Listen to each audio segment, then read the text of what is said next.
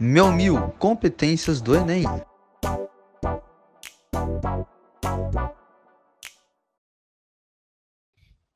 Olá, seja muito bem-vindo ao nosso podcast Meu Mil, onde iremos te ajudar a conquistar o seu tão sonhado mil na redação do Enem.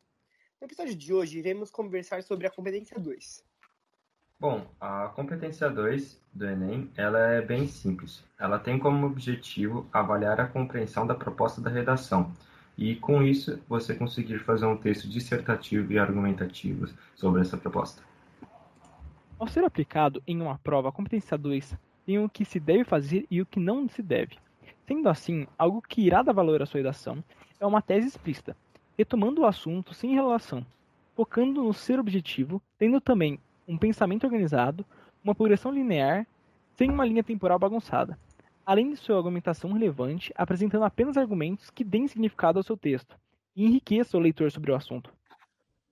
Na competência 2 também existem penalizações caso usada de forma incorreta, como ausência de posicionamento, que é quando o redator não se posiciona sobre o assunto, falhas na progressão, que são desvios de ideias soltas pelo texto e por fim, a repetição do senso comum, que é quando a pessoa fica presa em uma mesma ideia e acaba não desenvolvendo mais argumentos. Para facilitar o entendimento, a gente pegou aqui um, um, trecho de uma redação do Enem 2019, cujo tema era a democratização do acesso ao cinema. Abre aspas.